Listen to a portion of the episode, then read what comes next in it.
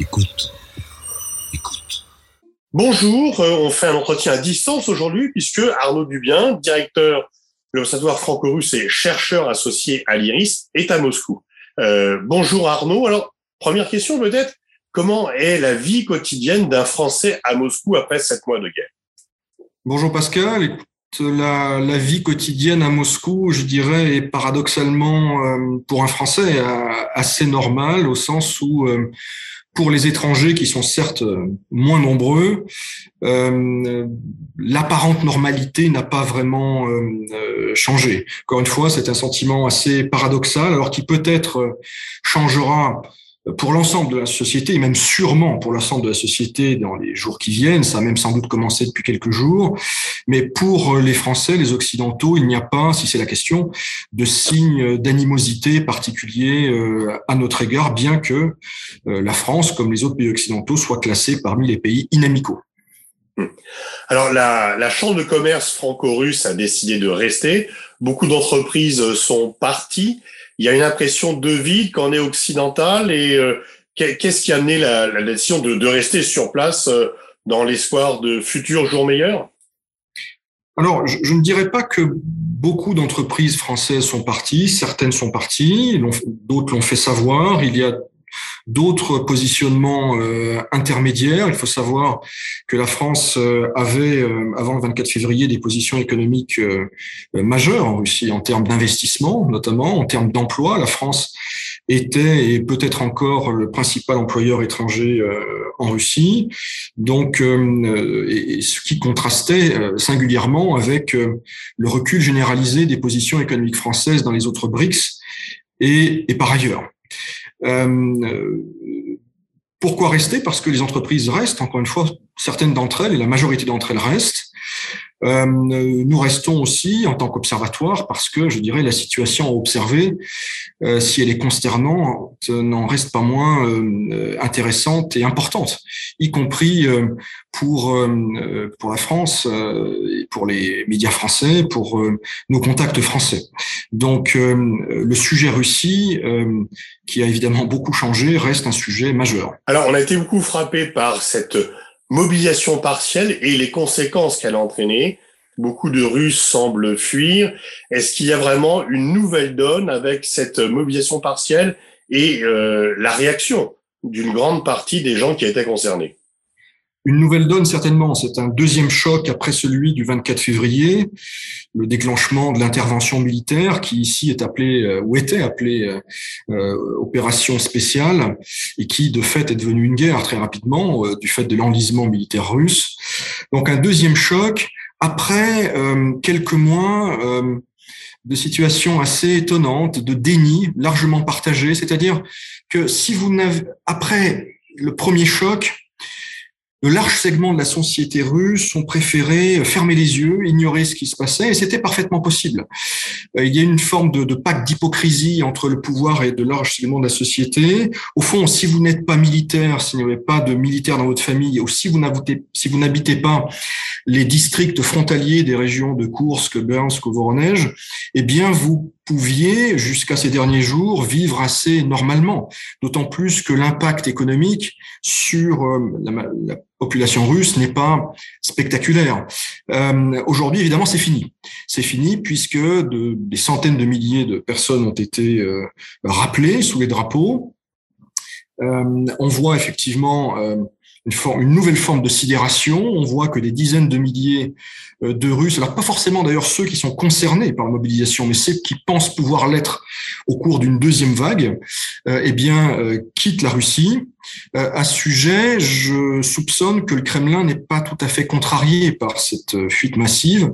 De façon un peu cynique, on peut estimer que pouvoir pense sans doute que ce sont des éléments assez peu fiables politiquement et que la police a peut-être d'autres choses à faire ces, ces jours-ci et dans les semaines à venir qu'éventuellement euh, les réprimer, les matraquer dans les rues de Moscou, de Saint-Pétersbourg. Donc un choc. Euh, des images assez spectaculaires, notamment au Daghestan ce week-end.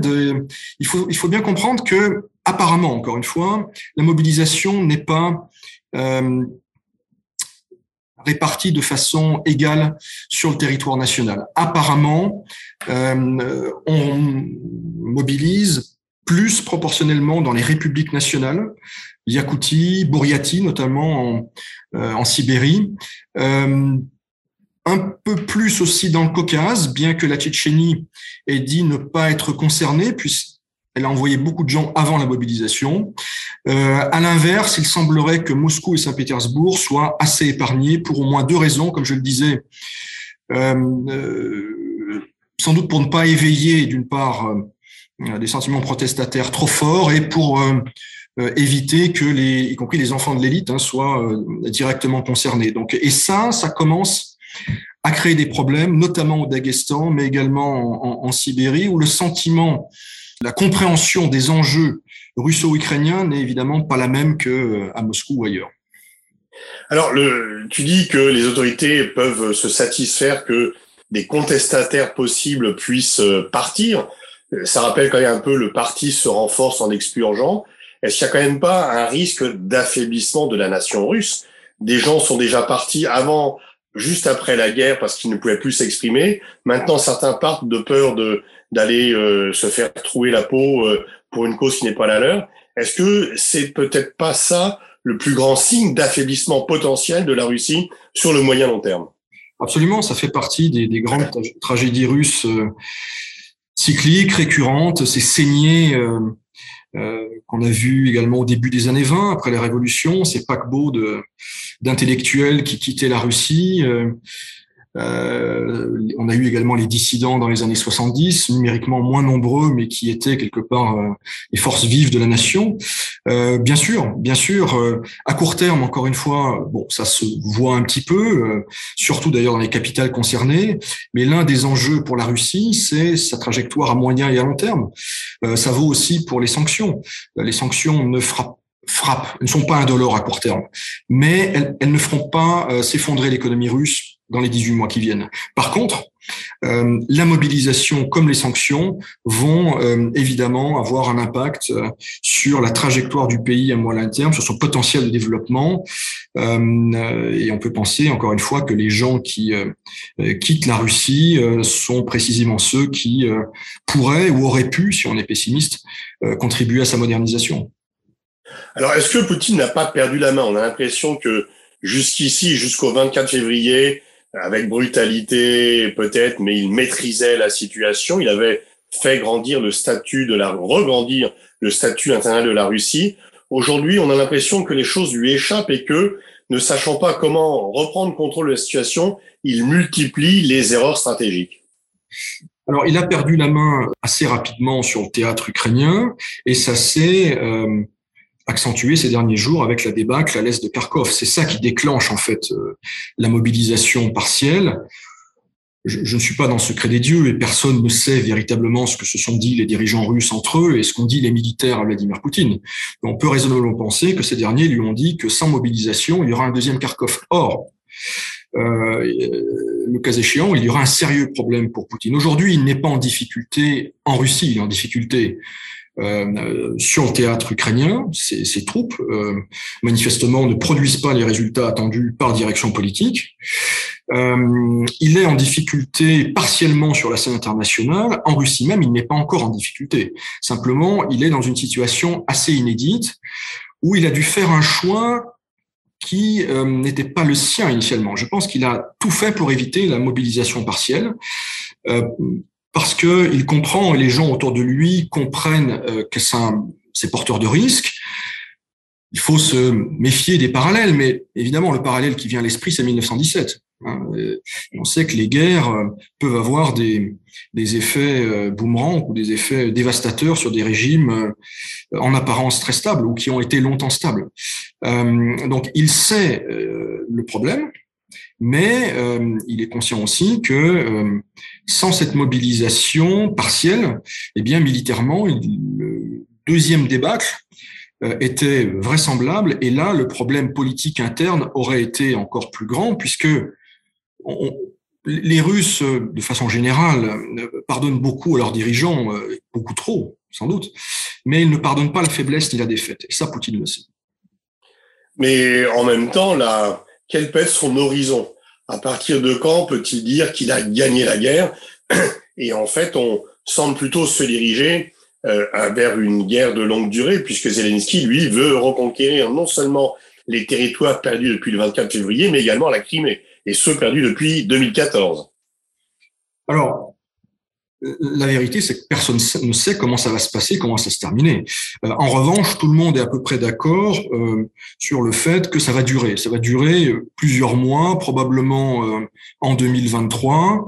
Il n'y aura pas d'effondrement de l'armée russe. Ce qui s'est passé là n'est pas le prélude à une répétition générale et un effondrement massif de l'armée russe. Je ne crois pas, et je, ne vois pas d'analyste militaire sérieux ni euh, aux États-Unis ni en Europe qui table là-dessus. Et d'ailleurs, même euh, euh, au-delà de la poussée spectaculaire des premiers jours, il semblerait que l'armée russe ait stoppé l'hémorragie et que l'armée ukrainienne bute sur des villages de façon assez inattendue. Donc, encore une fois, restons prudents. Il y a eu beaucoup de surprises depuis le 24 février, des surprises plutôt mauvaises pour l'armée russe. mais l'effondrement généralisé ne me paraît pas l'hypothèse la plus euh, la plus probable. Alors la question, en vérité, c'est celle des objectifs russes. L'objectif minimal, il est connu, c'est le Donbass, c'est-à-dire les, les anciennes régions de euh, de Lugansk et Donetsk, rebaptisées depuis 2014 partiellement en tout cas République populaire de Lugansk et Donetsk. Aujourd'hui, la Russie contrôle 98% euh, de Lugansk et environ 60% de celle de Donetsk. Euh, ça, c'est le programme, je dirais, minimum pour que Vladimir Poutine puisse euh, proclamer une victoire. Mais on peut penser que ça ne s'arrête pas là. Je pense que l'objectif de la Russie, c'est en réalité de ne rien céder de ce que a conquis. Et c'est tout le sens des référendums qui sont organisés ces jours-ci. Référendums sur lesquels, d'ailleurs, il y aurait beaucoup à dire. Mais on s'achemine vers une annexion. Euh, et euh, encore une fois, il est peu vraisemblable que, euh, une fois l'annexion proclamée, il se dit à Moscou que vendredi prochain, c'est-à-dire le 30, Vladimir Poutine pourrait procéder à cette à cette décision, et eh bien, à partir de là, la rétrocession paraît très peu probable. Pourra-t-il tenir militairement face à une Ukraine de plus en plus armée par l'Occident? On peut dire que les réserves ukrainiennes en termes ne serait-ce que matériels sont sans commune mesure avec euh, la Russie, ceux de la Russie. Alors ça se discute en réalité. Euh, l'un des objectifs, me semble-t-il, de la mobilisation partielle, c'est de rééquilibrer le rapport de force humain. C'est-à-dire que l'Ukraine mobilise déjà, elle est à huit, vagues, je crois, de mobilisation. Une neuvième euh, est en cours, voie de préparation, qui concernera d'ailleurs les étudiants. Euh, ce qui n'est pas le cas encore en Russie. Euh, donc le potentiel de mobilisation ukrainien, il est déjà largement entamé. Euh, est-ce que l'Ukraine peut aller beaucoup plus loin, en tout cas avec des, des soldats entraînés à minima Ce n'est pas certain. par contre, la Russie va créer, chercher à le faire en tout cas, un effet de masse sur la ligne de contact. Donc, d'ailleurs, j'observe que les, les Ukrainiens ne fanfaronnent pas et je, je, je perçois même une forme d'inquiétude qui, sur euh, l'effet que va produire cette mobilisation partielle, même si elle concerne ou elle peut concerner et elle va fatalement concerner des éléments qui ne sont pas forcément euh, des, des, soldats aguerris. donc, je vois plutôt un rééquilibrage en termes de masse humaine sur la ligne de contact. Pour ce qui est des équipements, euh, là aussi, je crois qu'il ne faut pas sous-estimer les industries de défense russes qui tournent à plein régime. On voit aussi qu'il y a des surprises. Hein, les, les, drones iraniens qui, ces dernières heures, frappent massivement Odessa. Donc, euh, c'est assez, euh, assez ouvert et nul ne sait en réalité comment ça, ça va se terminer. Le sentiment général ici, c'est que pour la Russie et pour Vladimir Poutine, la défaite n'est pas une option. Mais donc, tu ne penses pas que Poutine est en danger par la contestation populaire? Les gens vont grogner, certains vont partir. Sur le long terme, ça affaiblit la Russie, mais ça ne met pas en danger le pouvoir de Poutine à court, moyen terme.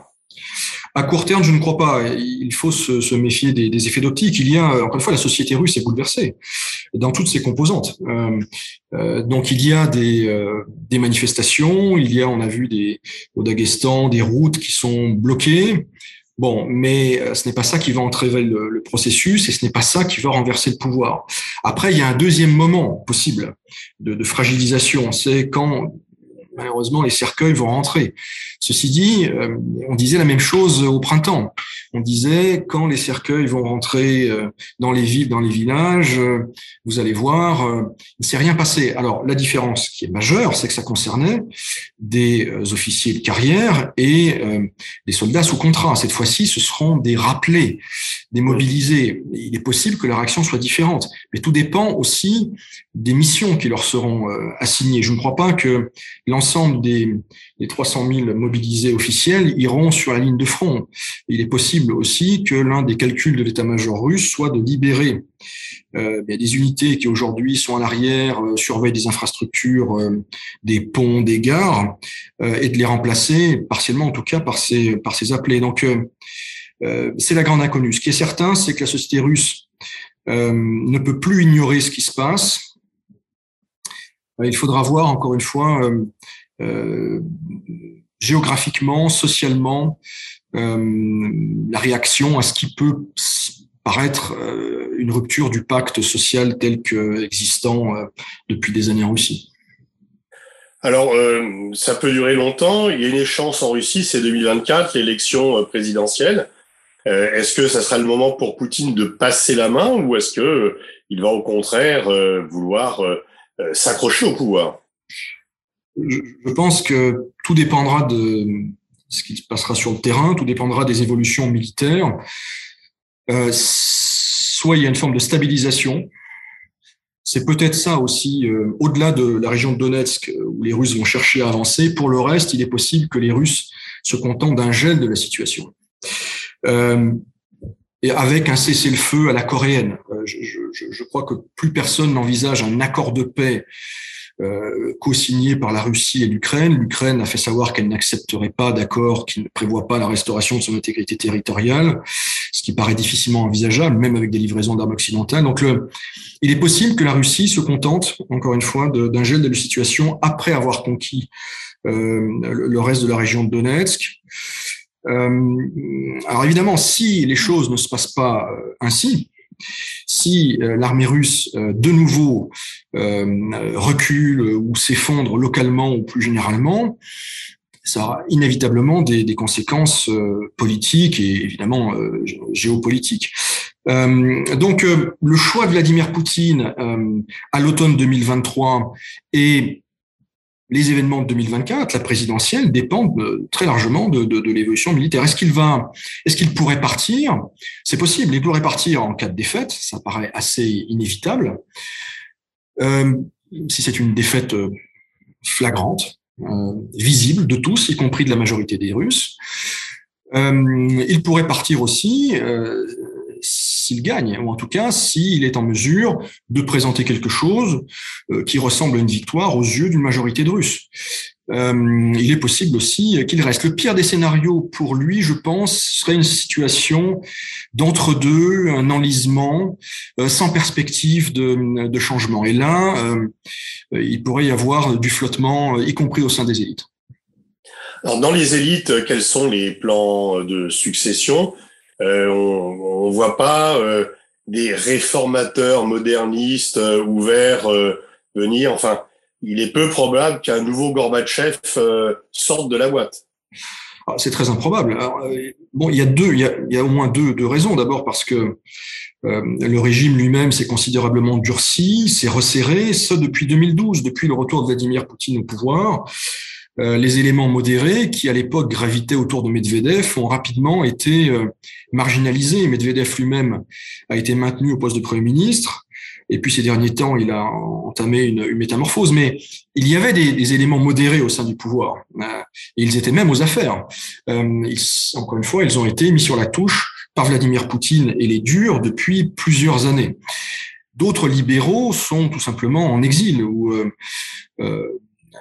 ou en prison d'ailleurs. Hein, L'opposition dite hors système, incarnée par Navalny, euh, son écho était assez marginal au sein de la société. Elle n'a tout simplement plus les moyens d'œuvrer euh, en Russie. Tout a été détruit depuis deux ans par les services de sécurité russes. Donc l'alternative ne peut venir ni de l'opposition hors système, qui de toute façon n'incarnait pas une majorité, euh, ni des libéraux intrasystème, en tout cas aujourd'hui.